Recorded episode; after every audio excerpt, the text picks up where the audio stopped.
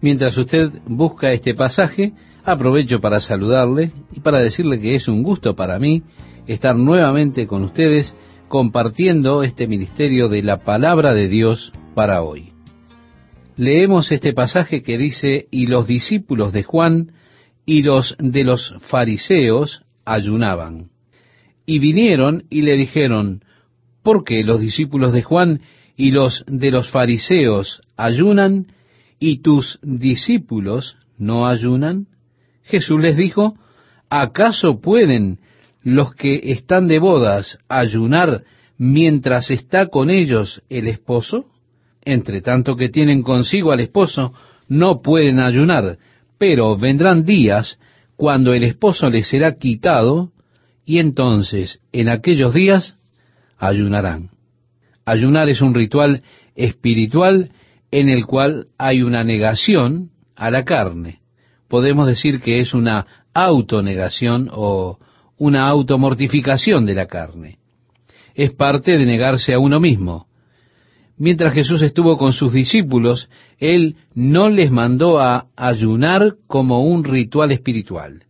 Él dijo, entre tanto que tienen consigo al esposo, no pueden ayunar. Estamos para alegrarnos, estamos de fiesta, pero llegará el día en que yo me iré, y entonces en aquellos días ayunarán. Hay diferentes tipos de ayunos en los cuales nos podemos inmiscuir. Tal vez uno de abstinencia total, es decir, tomar simplemente agua, para mantener el nivel de líquido en su cuerpo de manera que este nivel se mantenga alto. O simplemente podemos negarnos a ciertas cosas por un periodo de tiempo, al negarle a la carne las cosas para pasar un tiempo en oración esperando en Dios. La oración y la palabra de Dios alimentan el espíritu, tal como el alimento material alimenta a nuestro cuerpo. Y mire, somos extremadamente fieles en alimentar el cuerpo, ¿verdad? Pero con frecuencia nos descuidamos en cuanto a alimentar el espíritu. Nosotros sabemos que la carne batalla en contra del espíritu y el espíritu en contra de la carne, y con frecuencia la carne supera al espíritu. Bueno, eso es bastante obvio. ¿Por qué? Y porque soy fiel en alimentar la carne y negligente en alimentar el espíritu. Así que ayunar y orar son algo que va en contra de lo normal, de lo común.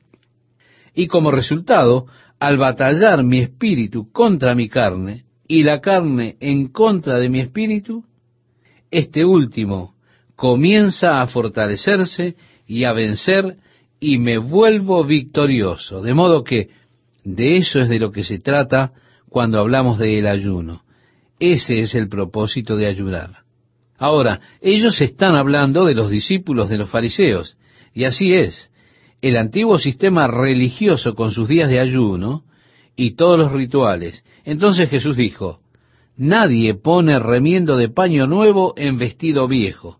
De otra manera, el mismo remiendo nuevo tira de lo viejo y se hace peor la rotura.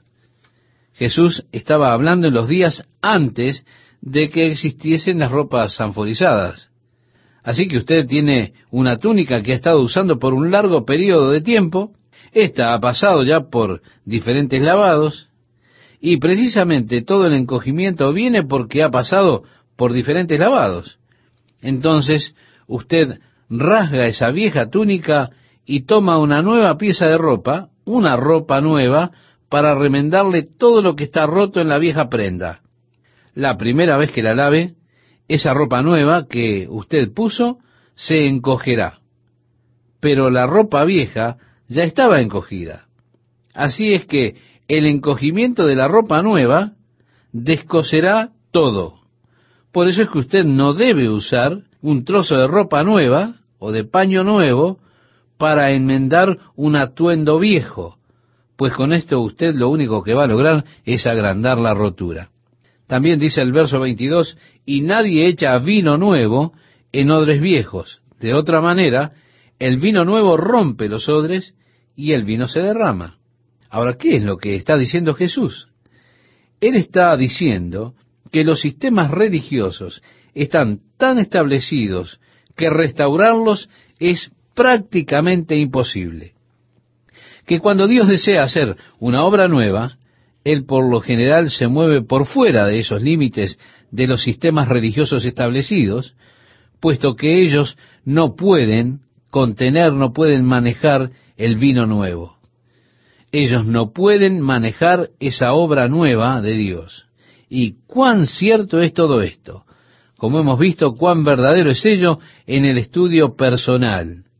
Cómo Dios, cuando Él desea moverse con una nueva obra de su espíritu en los corazones de las personas, desafortunadamente tiene que moverse más allá de los límites de los sistemas religiosos organizados y tiene que comenzar algo nuevo para poder contener esa nueva obra de su espíritu, esa obra fresca de Dios que Él está buscando hacer en este mundo. Así es que Dios quiso salvar a una cantidad de hippies, pero los viejos sistemas no podían manejar a esos muchachos descalzos y pelilargos. Entonces fue que Dios levanta una obra nueva de modo que Él pueda alcanzar a aquellos que Él está deseando alcanzar.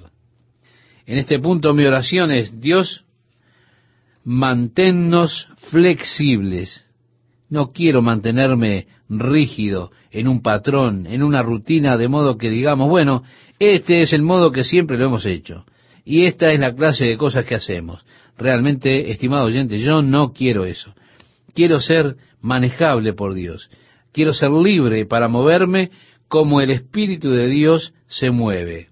Benditos sean los maleables. Ellos no se romperán. Quiero decir esto, si usted se vuelve rígido y Dios quiere moverse, usted dice, no, ese no es el modo en que lo hacemos. Bueno, sepa que Dios se va a mover de todos modos, pero usted será dejado de lado. En cambio, si usted aprende a ser maleable, cuando Dios quiere moverse, todo irá bien. Muévase en esto, sea más flexible. Aconteció que al pasar él por los sembrados, dice el verso 23, bueno, esos eran los campos de trigo. Ellos llamaban a los pequeños granos los granos de trigo. Aconteció que al pasar él por los sembrados, un día de reposo, sus discípulos andando comenzaron a arrancar espigas. Es bueno que sepamos que durante los meses de mayo o principio de junio y aún luego, como el trigo está llegando a ser maduro, usted puede tomarlo, puede recoger un poco de la pequeña parte de arriba, puede sacar de allí el grano de trigo. Así lo toma, lo frota en sus manos y golpea el tamo de éste, el pequeño salvado que brota de él, luego lo sopla, lo frota, lo sopla, y lo que obtiene es un puñado de trigo, que luego usted se lo come. Pero este grano es tan suave que usted lo puede masticar en su boca, y mientras lo mastica un rato, esto se vuelve como una especie de goma de mascar. Luego usted lo puede masticar todo el día si lo desea. Cuando éramos niños solíamos recoger el trigo para alimento de las gallinas. No teníamos suficiente dinero para goma de mascar, así que íbamos y tomábamos el alimento que era para las gallinas y lo masticábamos hasta que obteníamos goma de mascar. Y así masticábamos esa goma todo el día. Por supuesto, era extremadamente útil. Eso fue algo que los discípulos hicieron al transitar por los campos de trigo. Entonces tomaban algunos de estos pequeños granos de trigo comenzaban a frotarlo en sus manos y los comían. Pero dice el relato, entonces los fariseos le dijeron, mira, ¿por qué hacen en el día de reposo lo que no es lícito? Pero él les dijo, ¿nunca leísteis lo que hizo David cuando tuvo necesidad y sintió hambre? Él y los que con él estaban, ¿cómo entró en la casa de Dios? Siendo Abiatar sumo sacerdote, y comió los panes de la proposición, de los cuales no es lícito comer sino a los sacerdotes, y aún dio a los que con él estaban. También les dijo, el día de reposo fue hecho por causa del hombre, y no el hombre por causa del día de reposo. Por tanto, el Hijo del Hombre es Señor aún del día de reposo. Sí, estimado amigo, estimada amiga, las necesidades humanas tienen precedencia por sobre el resto de la ley. Ellos estaban hambrientos. Es decir, allí hay una necesidad humana. Ahora, conforme a la ley, cuando usted iba por el sembrado de un hombre, usted podía recoger el grano y comerlo, pero no podía cosecharlo. No podía tomar una hoz, cortarlo y sacar fuera la gavilla de trigo. Si usted estaba caminando a través de una huerta, usted podía recoger el fruto y comerlo, pero no podía sacar todo el fruto de la huerta. La necesidad humana, el hambre, Dios ha hecho provisiones para las personas hambrientas, para que vayan y tomen lo que necesitan para saciar el hambre. Usted no podía cosechar nada. No podía instalar un puesto allí al lado y vender el producto en un extremo del campo, pero usted podía comer para su propia necesidad y para satisfacer su hambre. De modo que los discípulos estaban haciendo eso. Estaban caminando a través del campo de trigo de alguien y comenzaron a tomar los granos para comerlos, pero era el sabbat. Para los fariseos y los escribas, eso constituía una violación de la ley del día del sabbat, la cual es que no se puede hacer ninguna obra en el sábado. Ahora Jesús dijo, están hambrientos, están teniendo cuidado de sus necesidades, están teniendo cuidado de su hambre. Lo hizo David, a quien ustedes admiran, cuando tuvo necesidad y sintió hambre él y los que con él estaban, siendo Abiatar sumo sacerdote, David dijo, ¿tienen algo? Él dijo, no, sino el pan de la proposición. David dijo, lo tomaré, y le dio el pan de la proposición y alimentó a sus hombres y demás. Y eso era en contra de la ley, pues sólo los sacerdotes, conforme a la ley, podían comer el pan de la proposición. Pero, nuevamente, la necesidad humana es más importante que el resto de la ley. Luego él se anunció a sí mismo como el Señor del sábado, siendo esta la declaración que nosotros necesitamos recordar. El sabbat fue hecho por causa del hombre, es para el beneficio del hombre. Realmente seríamos sabios en observar el sabbat al darle a nuestros cuerpos una oportunidad de recuperarse. Si usted pasa cada sábado en cama, será una persona más saludable. Pase todo el día en cama, no haga nada. Pero estamos tan engranados con tantas cosas que permanecemos en continuo movimiento. Ahora, recuerde que el sabbat Dios lo hizo para usted, para que se aproveche de ello. El verso 1 de Marcos capítulo 3 nos dice, otra vez entró Jesús en la sinagoga. Esto fue precisamente en el Sabbat. Otra vez entró Jesús en la sinagoga y había allí un hombre que tenía seca una mano, y le acechaban para ver si en el día de reposo le sanaría, a fin de acusarle. Entonces dijo al hombre que tenía la mano seca, levántate y ponte en medio. Y les dijo, ¿es lícito en los días de reposo hacer bien o hacer mal? ¿Salvar la vida o quitarla? Pero ellos callaban. Entonces, mirándolos alrededor con enojo, entristecido por la dureza de sus corazones, dijo al hombre, extiende tu mano. Y él la extendió y la mano le fue restaurada sana en el Sabbat Jesús vino a la sinagoga. Sí, estimado oyente, había un hombre allí con una mano marchita. De modo que esto inmediatamente creó una agitación. Los fariseos estaban viendo a ver si él violaba su interpretación tradicional de la ley del Sabbat. Conforme a la interpretación que ellos hacían de la ley, sería un delito sanar a una persona en el Sabbat usted podía salvar la vida a una persona, hacer lo que sea necesario para salvar la vida, pero no debía hacer nada para sanarlo. Usted podía aplicarle un torniquete y parar el sangrado de una herida para salvar la vida, pero no podía ponerle una venda, envolverla, lavarle la herida, ni siquiera mojarlo con saliva, porque eso es ministrar hacia la sanidad de la persona. Usted no podía hacer esto hasta que el sol descendiera.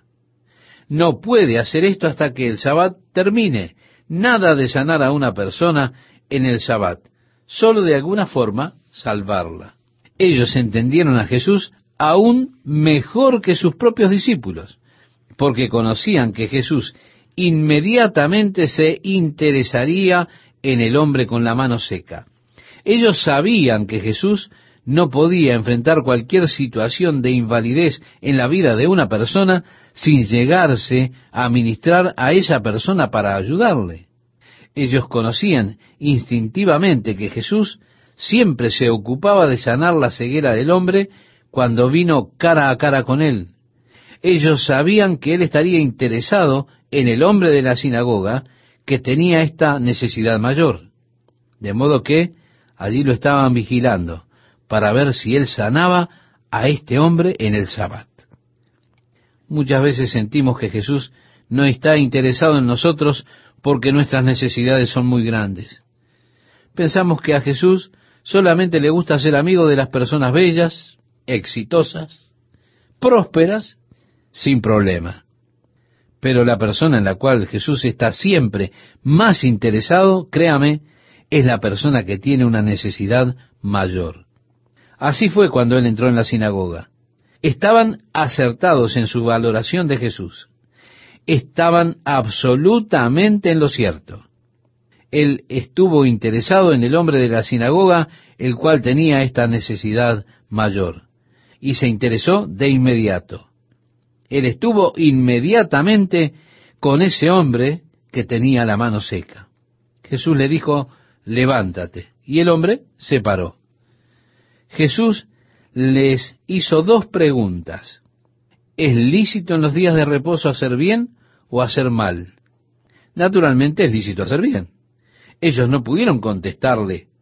¿Por qué? Porque los tenía atrapados. No podían decir, es lícito hacer mal. Con todo sería hacer mal el no ayudar a este hombre si usted tiene la capacidad de hacerlo. ¿Es lícito en los días de reposo salvar la vida o quitarla? Bueno, nunca es lícito matar a una persona. Así que nuevamente ellos quedaron atrapados con esta pregunta del Señor. No pudieron contestar y no le respondieron. Entonces él los miró con enojo por la dureza de sus corazones, porque por sus tradiciones religiosas dejarían que este hombre no experimente el poder de Dios en sus vidas, le privarían de la obra que Dios quería hacer para librarle puesto que no era conforme a las tradiciones religiosas de sus posiciones teológicas.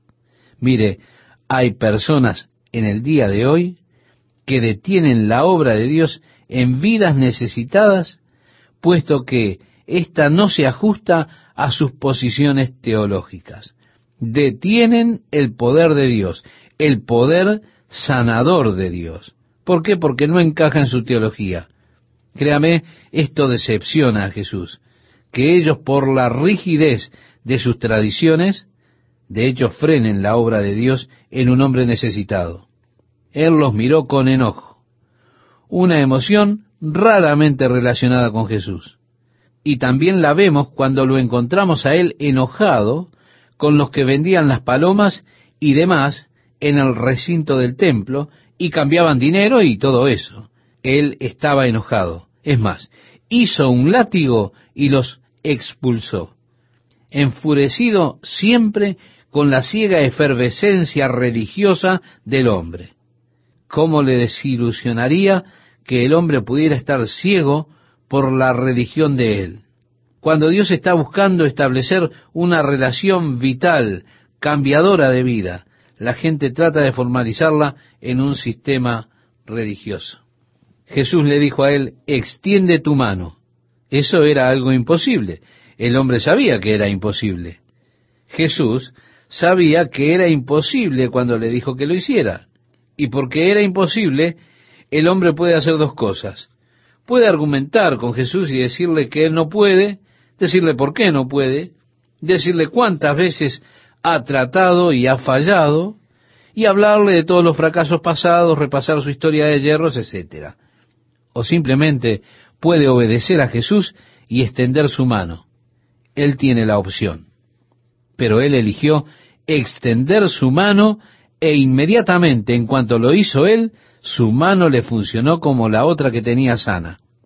Por una ley básica, el momento en que usted escoge que va a obedecer el mandamiento de Cristo, es en ese mismo momento que Él le dará lo que usted necesita para obedecer. El Señor muchas veces nos dice cosas que para nosotros son imposibles de realizar. Al enfrentar áreas en nuestra vida que están dañadas grandemente, eso que nos ha estado destruyendo y alejándonos de la real victoria, esa actitud, ese temperamento, esa debilidad de nuestra carne, esa área de nuestro fracaso.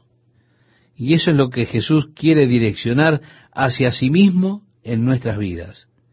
Jesús no le habló a él sobre su mano buena y cómo podía usarla él.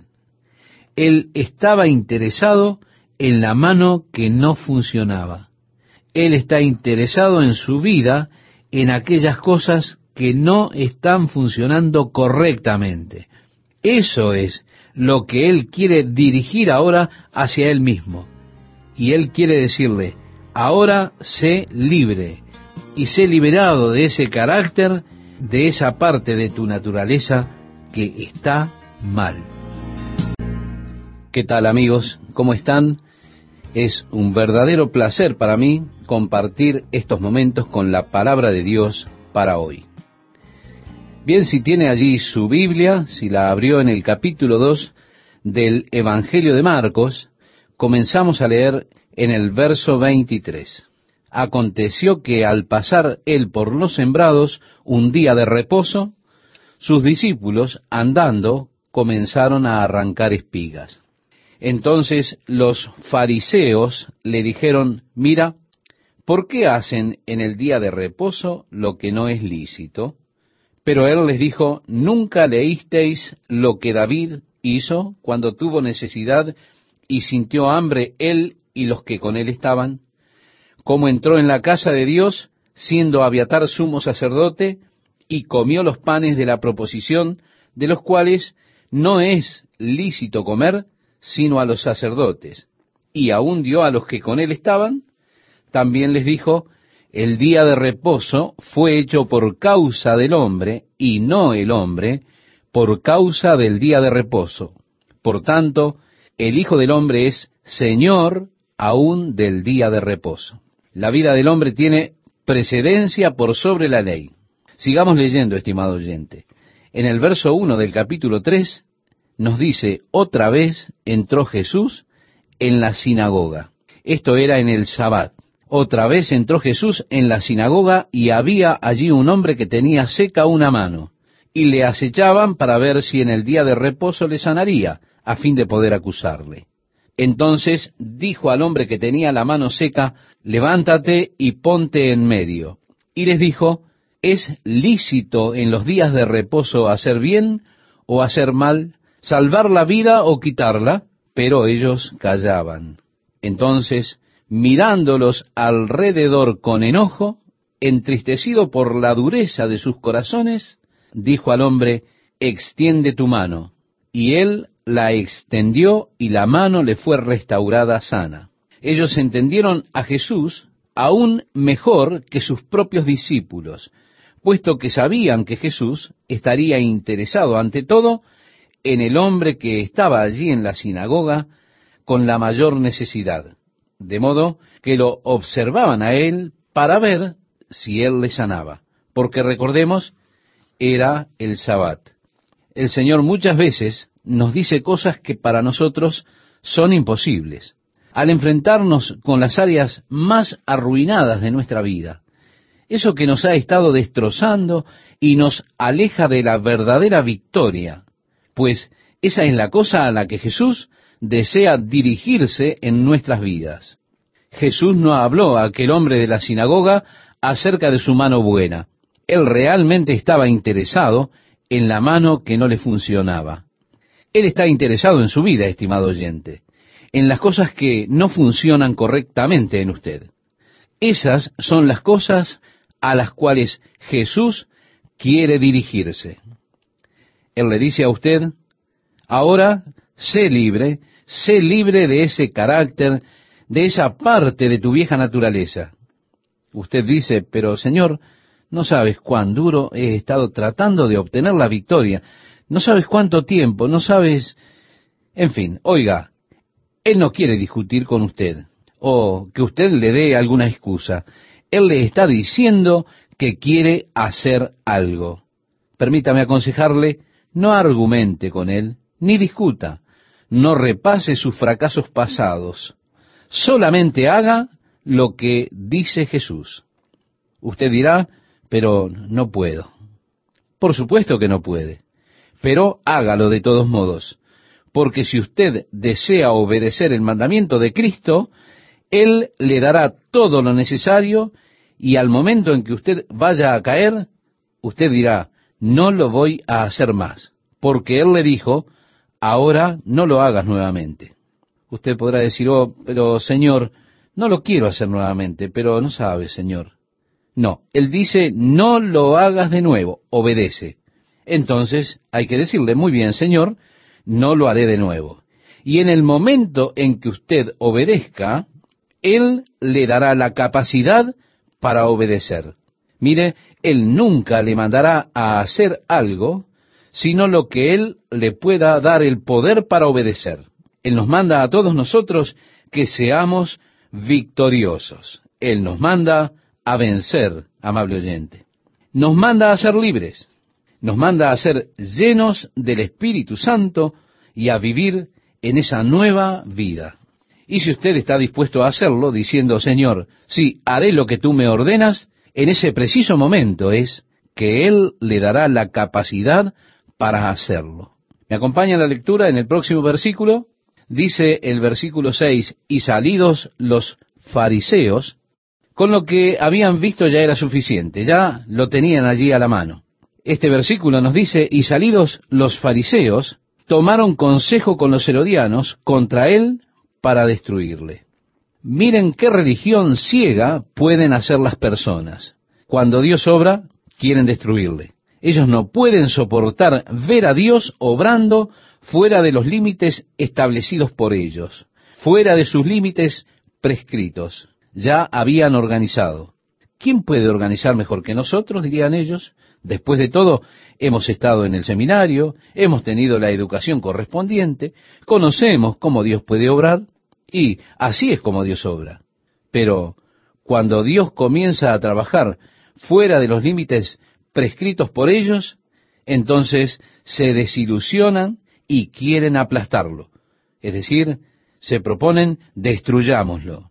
Seguimos leyendo y nos dice, mas Jesús se retiró al mar con sus discípulos y le siguió gran multitud de Galilea y de Judea, de Jerusalén, de Idumea, del otro lado del Jordán y de los alrededores de Tiro y de Sidón, oyendo cuán grandes cosas hacía.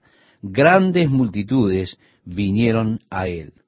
Y dijo a sus discípulos que le tuviesen siempre lista la barca a causa del gentío para que no le oprimiesen, porque había sanado a muchos, de manera que por tocarle, cuantos tenían plagas caían sobre él.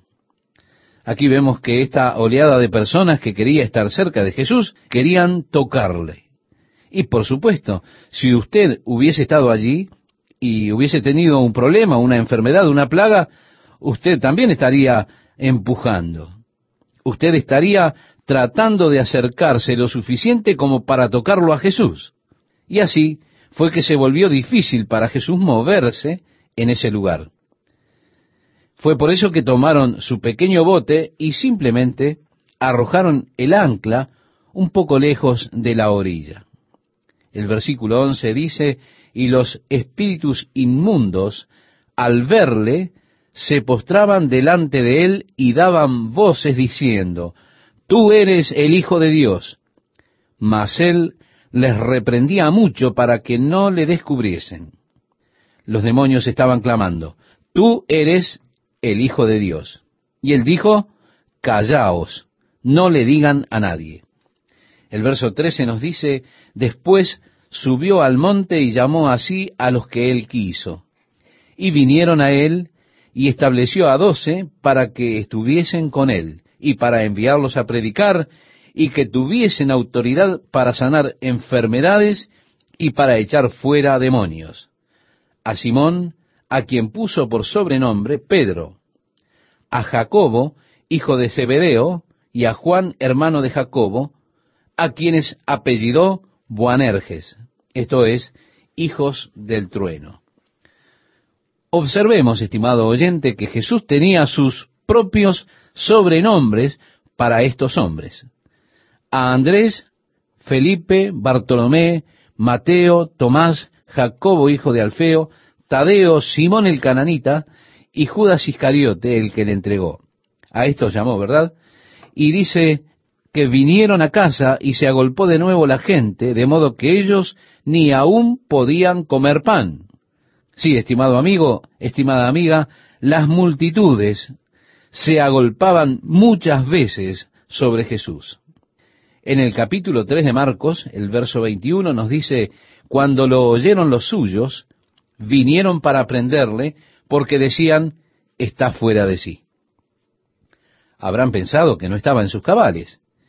Él no tenía siquiera tiempo para comer un trozo de pan, puesto que estaba dándose completamente a las necesidades de la gente.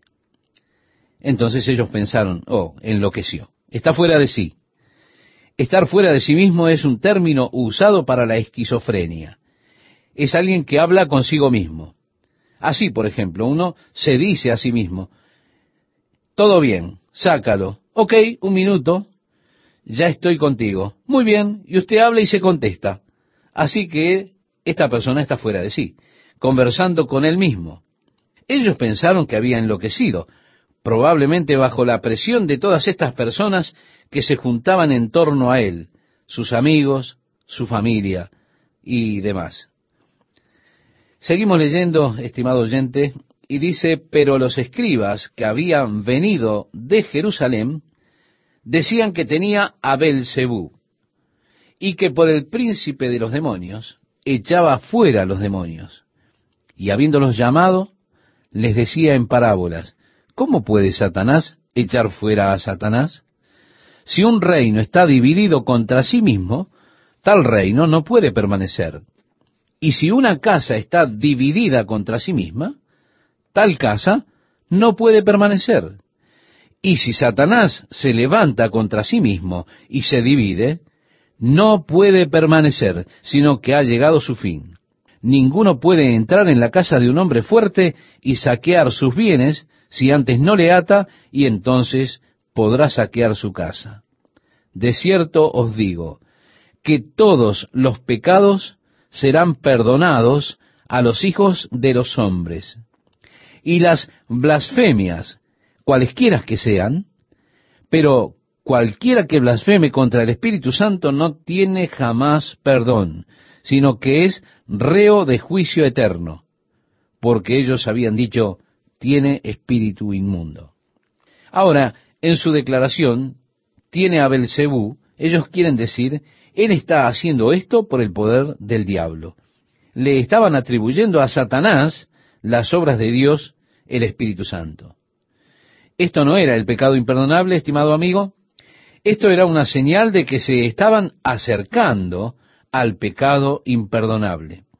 Pues el pecado imperdonable, el pecado para el cual no hay perdón, es el pecado de rechazar a Jesucristo. Jesús dijo, porque de tal manera amó Dios al mundo, que ha dado a su Hijo unigénito, para que todo aquel que en él cree no se pierda, mas tenga vida eterna. Porque no envió Dios a su Hijo al mundo para condenar al mundo, sino para que el mundo sea salvo por él. El que en él cree no es condenado, pero el que no cree ya ha sido condenado, porque no ha creído en el nombre del unigénito Hijo de Dios. Y esta es la condenación, que la luz vino al mundo y los hombres amaron más las tinieblas que la luz, porque sus obras eran malas. Hemos leído en el Evangelio de Juan, capítulo 3, desde el verso 16 al 19, por si usted quiere anotarlo. Sí, estimado oyente, ese es el pecado imperdonable. El fracaso del hombre de venir a la luz para recibir la provisión de Dios para sus pecados. Dios ha hecho solamente una provisión por los pecados del hombre, y esta es la sangre de Jesucristo, la sangre de su Hijo. Ahora, si usted rechaza venir a ella, está cometiendo el pecado imperdonable. Si no recibe a Jesucristo como su Salvador personal, ya no hay perdón para usted en este mundo ni en el mundo por venir. Dios ha provisto un solo camino para que el hombre sea salvo.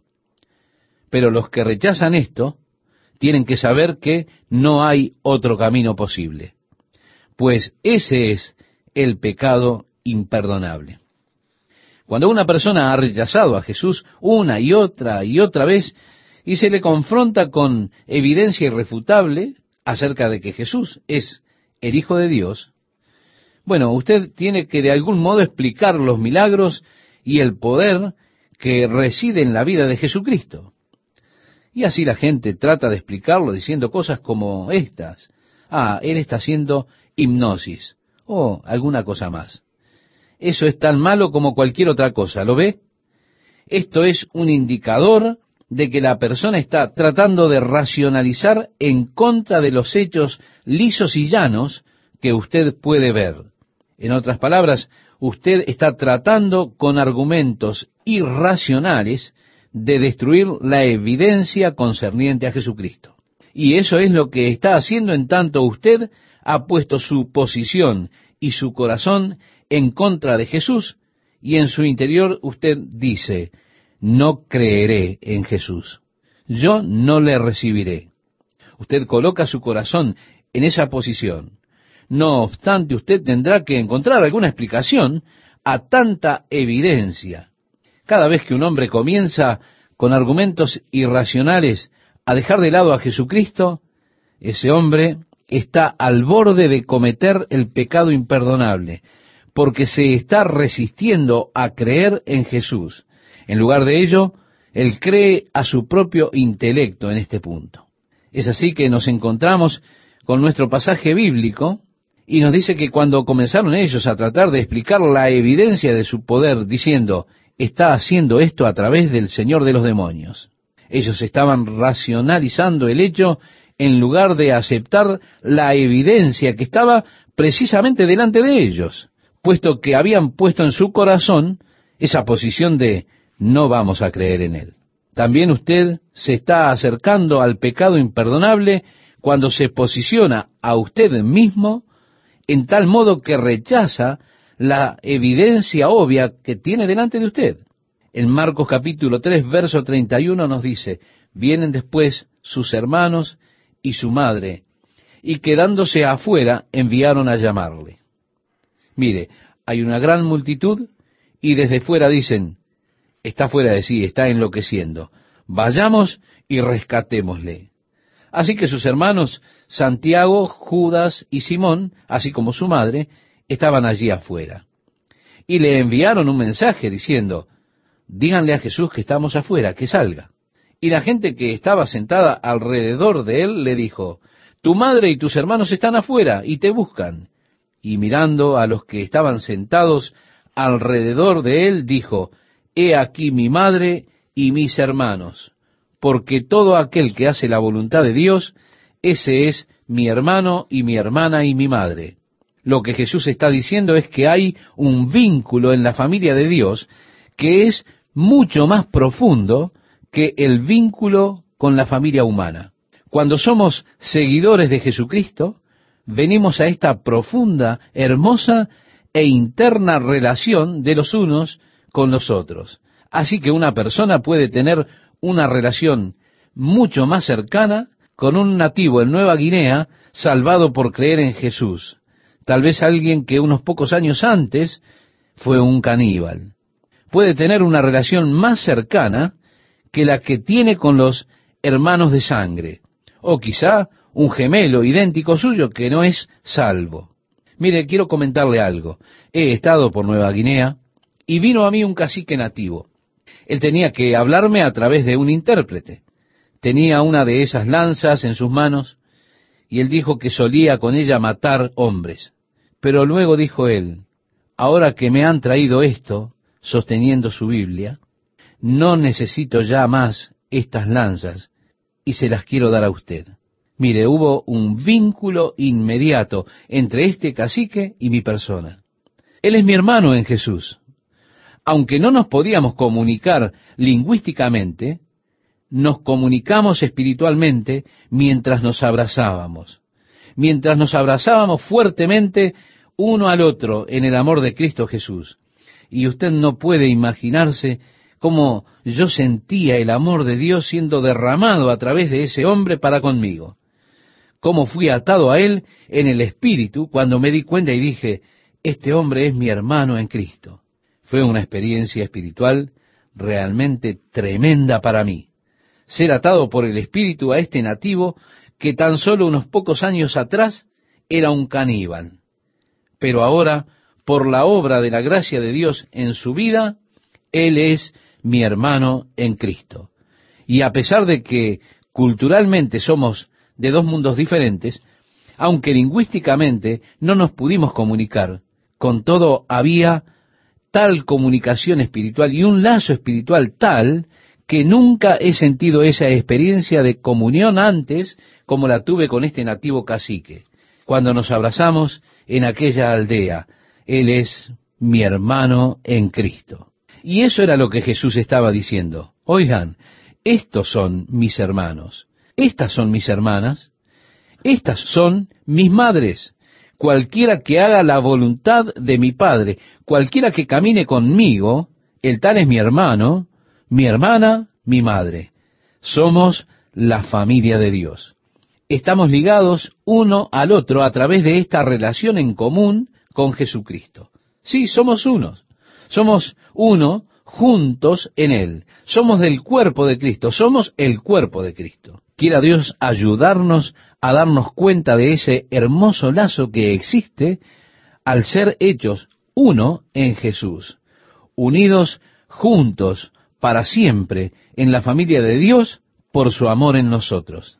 Ahora, en vista que Jesús tomó esta actitud hacia María, en el relato de otro evangelista él dice, ¿quién es mi madre? ¿quiénes son mis hermanos? Y esto preguntó aquí también, ¿quién es mi madre y mis hermanos? Creo que es bastante arriesgado pedirle a María que le haga favores a usted. Espere un minuto. Él dijo, ¿quién es mi madre? Oiga, ¿por qué no dirigirse directamente a la fuente? Por lo tanto, vengamos confiadamente al trono de gracia para hacer nuestras peticiones, viendo que Jesús ha abierto la puerta, ha hecho posible el camino, y qué glorioso es esto, que podamos venir directamente a Dios a través de Jesucristo. Mientras usted, estimado oyente, busca esta cita, en el capítulo 4 de Marcos, versículo 1, quiero saludarle y agradecerle a Dios por contarle dentro de nuestra audiencia compartiendo en cada programa la palabra de Dios para hoy. En el capítulo 4 tenemos el comienzo del ministerio de Cristo en parábolas. El propósito de la parábola no es cubrir la verdad, es ilustrar la verdad. Muchas veces cuando las personas se cierran para escuchar, y usted ha perdido la atención de sus estudiantes, de sus oyentes, un método por el cual puede captar nuevamente la atención es por medio de una ilustración. Cuente una historia. Todos nosotros estamos muy interesados en la vida y en las cosas de la vida. Y cuando usted comienza a relatar una historia, de repente las personas vuelven a prestar atención nuevamente. Contando una historia, usted puede ilustrar sutilmente la verdad que está intentando señalar. En cada una de las parábolas de Jesús, allí había verdades que eran ilustradas, verdades que las personas no hubieran escuchado con un método común de enseñanza. Y así, la parábola como forma de enseñanza fue adoptada para poder continuar trayéndoles la verdad, pero de una manera más sutil. las personas entendieron algunas de las parábolas y las entendieron muy bien. De hecho, en alguna de las parábolas de Jesús, los fariseos se enojaron con él. Y al darse cuenta, quizá ellos dirían, bueno, esta parábola nos golpeó. Sí, muchas de las parábolas eran directamente contra los fariseos y sus actitudes religiosas. A veces la enseñanza que estaba siendo ilustrada superaba la comprensión de ellos. Luego Jesús se lo explicaba a sus discípulos cuando ellos decían, Señor, ¿qué es lo que estabas intentando enseñar? Él les explicaba la parábola en sus sesiones privadas. Jesús dice que estas parábolas acerca del reino de los cielos son como las llaves de todas las parábolas. Nosotros las estudiamos ya en el Evangelio de Mateo, si usted lo recuerda, estimado oyente, en el capítulo 13. Marcos lo que hace es añadir un poco más a lo que Mateo nos ha dicho. Seguimos leyendo y nos dice este pasaje, otra vez comenzó Jesús a enseñar junto al mar y se reunió alrededor de él mucha gente, tanto que entrando en una barca se sentó en ella en el mar y toda la gente estaba en tierra junto al mar. A estas alturas las multitudes comenzaban a agolparse alrededor de Jesús. Algunos habían descubierto que tocando a Jesús eran sanados. Entonces, a cada lugar que iba Jesús, las personas lo alcanzaban para poder tocarlo. El versículo 10 del capítulo anterior dice, porque había sanado a muchos, de manera que por tocarle, cuantos tenían plagas caían sobre él. Así que esto se convirtió en una práctica común. Es decir, si usted tenía algo malo, solo debía tocarlo. Usted puede imaginarse cómo después de un tiempo eso podría volverse algo fastidioso, cuando las personas empujan, apretan para llegar cerca de usted para poder tocarlo. Entonces, cuando se juntaban las multitudes, y créame, estimado oyente, multitudes quiere decir multitudes cuando ellos tuvieron que adentrarse en el mar, estaremos analizando eso en breve, cuando las personas se juntaron, es posible que hubiese allí cinco mil hombres junto con sus mujeres y niños. Así que si usted asume que por cada hombre había una mujer o tal vez un niño, usted llegaría a tener una concurrencia de cerca de quince mil personas que se habían juntado en un área desierta para escuchar a Jesús. Imagine las tremendas multitudes que se movían con él, tanto que tiene la necesidad de entrar en una barca y retirarse un poco dentro del agua para poder dirigirle la palabra a todas estas personas sin ser apretado por ellos. Y así leemos, otra vez comenzó Jesús a enseñar junto al mar, y se reunió alrededor de él mucha gente, tanto que entrando en una barca, se sentó en ella en el mar, y toda la gente estaba en tierra junto al mar. Y les enseñaba por parábolas muchas cosas. Y les decía en su doctrina, oíd, he aquí el sembrador salió a sembrar, y al sembrar aconteció que una parte cayó junto al camino, y vinieron las aves del cielo y la comieron otra parte cayó en pedregales, donde no tenía mucha tierra, y brotó pronto, porque no tenía profundidad de tierra. Pero salido el sol, se quemó, porque no tenía raíz, se secó. Otra parte cayó entre espinos. Los espinos crecieron y la ahogaron y no dio fruto. Pero otra parte cayó en buena tierra y dio fruto, pues brotó y creció y produjo a treinta, a sesenta y a ciento por uno. Entonces les dijo, el que tiene oídos para oír, oiga. Hemos leído, estimado oyente, este pasaje del Evangelio de Marcos, del capítulo 4, y hemos tomado desde el versículo 2 al versículo 9. Estas personas eran básicamente una sociedad agraria prácticamente todos estaban involucrados de una u otra manera con la agricultura. Incluso aquellos que vivían en las ciudades tenían su parcela de tierra en el campo, y todos ellos tenían casas de piedras en las parcelas de tierra con sus torreones. Ellos iban y sembraban en sus tierras y cosechaban y vivían afuera, por así decirlo, durante el tiempo de la siega y la cosecha. Luego se mudaban a los pueblos durante el invierno. Pero todos ellos estaban muy cerca de la tierra, es decir, eran una sociedad agraria. De esta manera, cuando Jesús está hablando con ellos acerca de la agricultura, acerca de sembrar semillas, Él les está hablando de algo que es muy familiar, muy común entre ellos. Cuando Él describe los distintos tipos de terrenos en donde caen las semillas, eso era algo que les era muy familiar a ellos. Yo escuché una conferencia muy interesante de un sociólogo que estaba hablando acerca de los cambios que se están dando en América de cómo hemos cambiado de ser una sociedad agraria a una sociedad industrial, es decir, la urbanización, y el efecto que esto ha tenido sobre nuestra vida social en los Estados Unidos, en la familia, y aún en nuestra actitud hacia los hijos o en tener hijos. En una sociedad agraria, los hijos eran bienvenidos y son bienvenidos. Cada niño nacido a un granjero representa alrededor de unos diez mil dólares de gasto, hasta que alcanza la edad de 18 años. Ellos aprenden a hacer sus tareas más temprano, y un hijo representa una bendición, ¿por qué? Porque es de valor. Y esa es la razón por la cual muchas veces en las granjas se tenían grandes familias con muchos hijos, y todos ellos eran bienvenidos.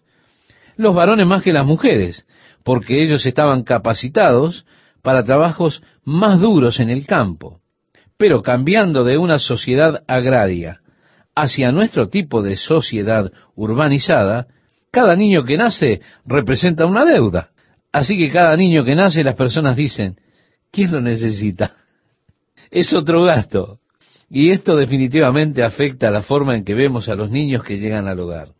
Así es que este sociólogo decía, a menos que usted no comprenda esto, usted no podrá comprender los problemas con que nos enfrentamos en nuestra sociedad de hoy, en cuanto concierne a los hijos, el abuso en la crianza y todas esas cosas que simplemente no podremos entender. Lo que Jesús dice tiene mucho sentido. Él habla con las personas acerca de las cosas con las que ellos estaban familiarizados. Y créame, eso es muy importante. Cuando Él está dando esta parábola, todos ellos habían experimentado todas esas cosas al sembrar las semillas. En el verso 10 nos dice Marcos, cuando estuvo solo, los que estaban cerca de él, con los doce le preguntaron sobre la parábola. Y les dijo, a vosotros es dado saber el misterio del reino de Dios más a los que están fuera por parábolas todas las cosas, para que viendo vean y no perciban, y oyendo oigan y no entiendan, para que no se conviertan y les sean perdonados los pecados. Ahora bien, ¿Jesús está intentando esconder la verdad para que los hombres no se conviertan? Bueno, yo creo que no. Como dije, las parábolas son usadas para atraer la atención e ilustrar la verdad. Pero ellos ya no estaban escuchando las enseñanzas. Aún así era importante que ellos escucharan la palabra. Entonces las parábolas fueron adoptadas aun cuando escuchando ellos no entendieron. Aún así, era importante que ellos las escucharan. Dios será justo cuando juzgue a cada hombre cada uno tendrá una oportunidad de escuchar, aun cuando hayan cerrado sus mentes, cuando hayan cerrado sus corazones. Es algo asombroso cuando el corazón de una persona está cerca de Dios y del Evangelio. Es asombroso cómo percibimos lo que se ha dicho. En el verso 13 leemos, y les dijo, ¿no sabéis esta parábola? ¿Cómo pues entenderéis todas las parábolas? Jesús nos está dando ahora una clave. Y en las parábolas está esta fidelidad exposicional.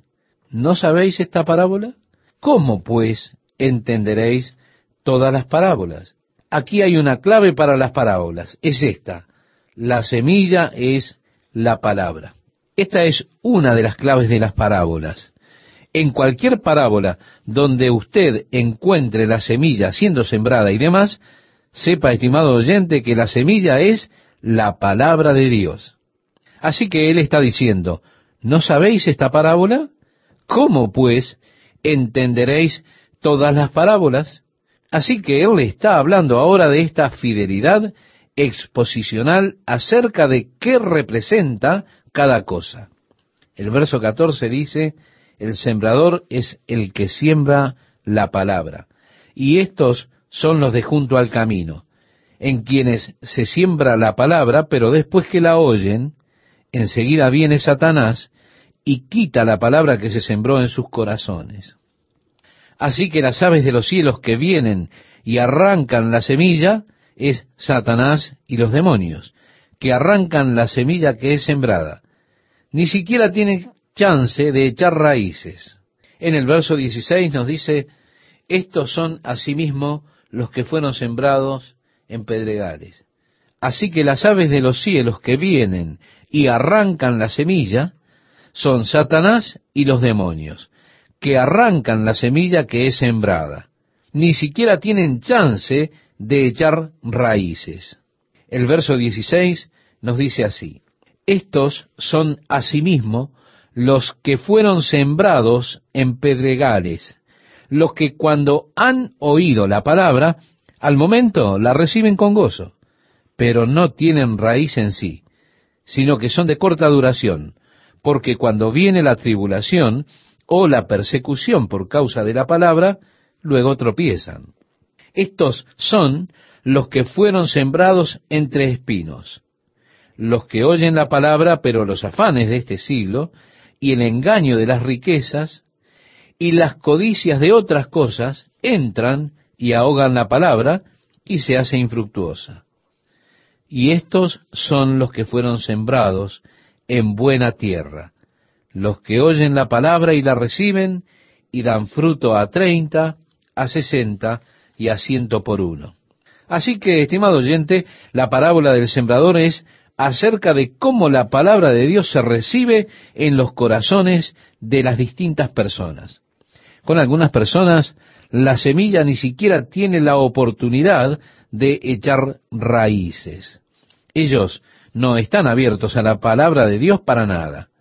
Tan pronto como son sembradas, su mente se vuelve en contra y Satanás arranca aquello que fue sembrado. No tiene efecto. Hay otros que se emocionan mucho, que reciben la palabra con alegría, con gozo, y por supuesto, hemos visto acerca de estas personas. Ellos comienzan con mucha fuerza, pero cuando llega la persecución o llega una prueba, ellos caen porque no tiene profundidad. Todo lo que ellos han tenido es una experiencia emocional. Ellos han tenido el gozo, la emoción, pero no hay una real profundidad en absoluto. De esa manera ocurre la caída cuando llega el momento de la prueba. Esta tercera categoría es en la que especialmente yo estoy interesado, estimado oyente. ¿Por qué? Porque creo que esta categoría cubre a la gran mayoría de las personas en la iglesia, mayor que en cualquier otra categoría. Aquellos que reciben la palabra, que comienza a desarrollarse en sus vidas, pero están en medio de espinas. Y las preocupaciones de este mundo, el engaño de las riquezas, los deseos por otras cosas, ahogan la efectividad de la palabra de Dios en sus vidas. Entonces no se ven frutos en ellos. El deseo del Señor es que cada uno de nosotros produzcamos mucho fruto, pues así lo dice Jesús en esto es glorificado mi Padre, en que llevéis mucho fruto. Pero yo pienso cuán a menudo el trabajo de una persona para Dios es frustrado o limitado. Sus vidas realmente no son productivas para el reino de Dios. ¿Por qué? Porque sus corazones se fueron siendo atraídos por las cosas de afuera. Ellos no se han rebelado contra Dios. Son personas que aman al Señor Tienen los deseos correctos en cuanto a Dios, pero junto con eso también desean al mundo, es decir, las cosas del mundo. De esa manera sus vidas nunca alcanzan lo que debieran, lo que podrían alcanzar para la gloria de Dios por los afanes de este mundo y el engaño de las riquezas, y así es que el deseo de esas otras cosas arrancan toda la fertilidad que Dios tiene para que den fruto. Es tan difícil mantener las prioridades correctas en el mundo presente. Esto es algo que estudiaré y por lo cual especialmente me preocuparé. En mi propia vida. Esto es lo que más me preocupa en las parábolas. Jesús les dijo a sus discípulos, no me elegisteis vosotros a mí, sino que yo os elegí a vosotros y os he puesto para que vayáis y llevéis fruto y vuestro fruto permanezca. Este pasaje, estimado oyente, usted lo debe recordar del Evangelio de Juan en el capítulo 15, ¿verdad?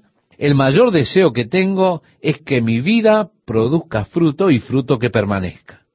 Luego leemos, y estos son los que fueron sembrados en buena tierra, los que oyen la palabra y la reciben y dan fruto a treinta, a sesenta y a ciento por uno.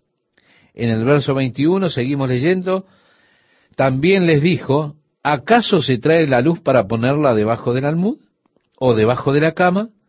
¿No es para ponerla en el candelero? porque no hay nada oculto que no haya de ser manifestado, ni escondido que no haya de salir a la luz. Si alguno tiene oído para oír, oiga. La declaración que Jesús siempre hace cuando habla es, hey, si tú tienes oído para oír, oye. Y a menos que nuestros oídos estén abiertos por el Espíritu de Dios, no tendremos oídos para oír. Solamente es cuando el Espíritu nos da la capacidad. El hombre en su estado natural no entiende las cosas del Espíritu, tampoco puede conocerlas. Ellas se han de discernir espiritualmente. Pero a través de todo el libro de Apocalipsis, cuando Jesús le está hablando a la iglesia, una y otra vez Él dice, el que tiene oído, oiga lo que el Espíritu dice a las iglesias. Bien, Usted es la luz del mundo. La luz pretende iluminar la oscuridad. La luz no debe ser escondida bajo un candelero. La luz que Dios le ha dado no es algo que usted tenga que guardar para usted mismo, sino que la intención de Dios es que usted lleve luz a otros. El verso 24 dice así. Les dijo también, mirad lo que oís. Es algo común el día de hoy que las personas digan, bien, vamos a oír lo que tiene para decir. Mire, el Señor dice, mirad lo que oís. Quizá alguien va a decir, bueno, yo quiero escuchar lo que ellos están diciendo, quiero saber lo que están diciendo, pero debe tener cuidado con lo que escucha. ¿Por qué? Y porque todo lo que el hombre sembrare, eso también segará. Usted no puede sembrar para su carne y cosechar del espíritu. Amable oyente, tenga cuidado con lo que entra por sus oídos, porque eso lo marcará. Tendrá sus efectos en usted. Créame que yo no aprecio a las personas que buscan meter basura en mi mente. Amable oyente, tenga cuidado con lo que oye.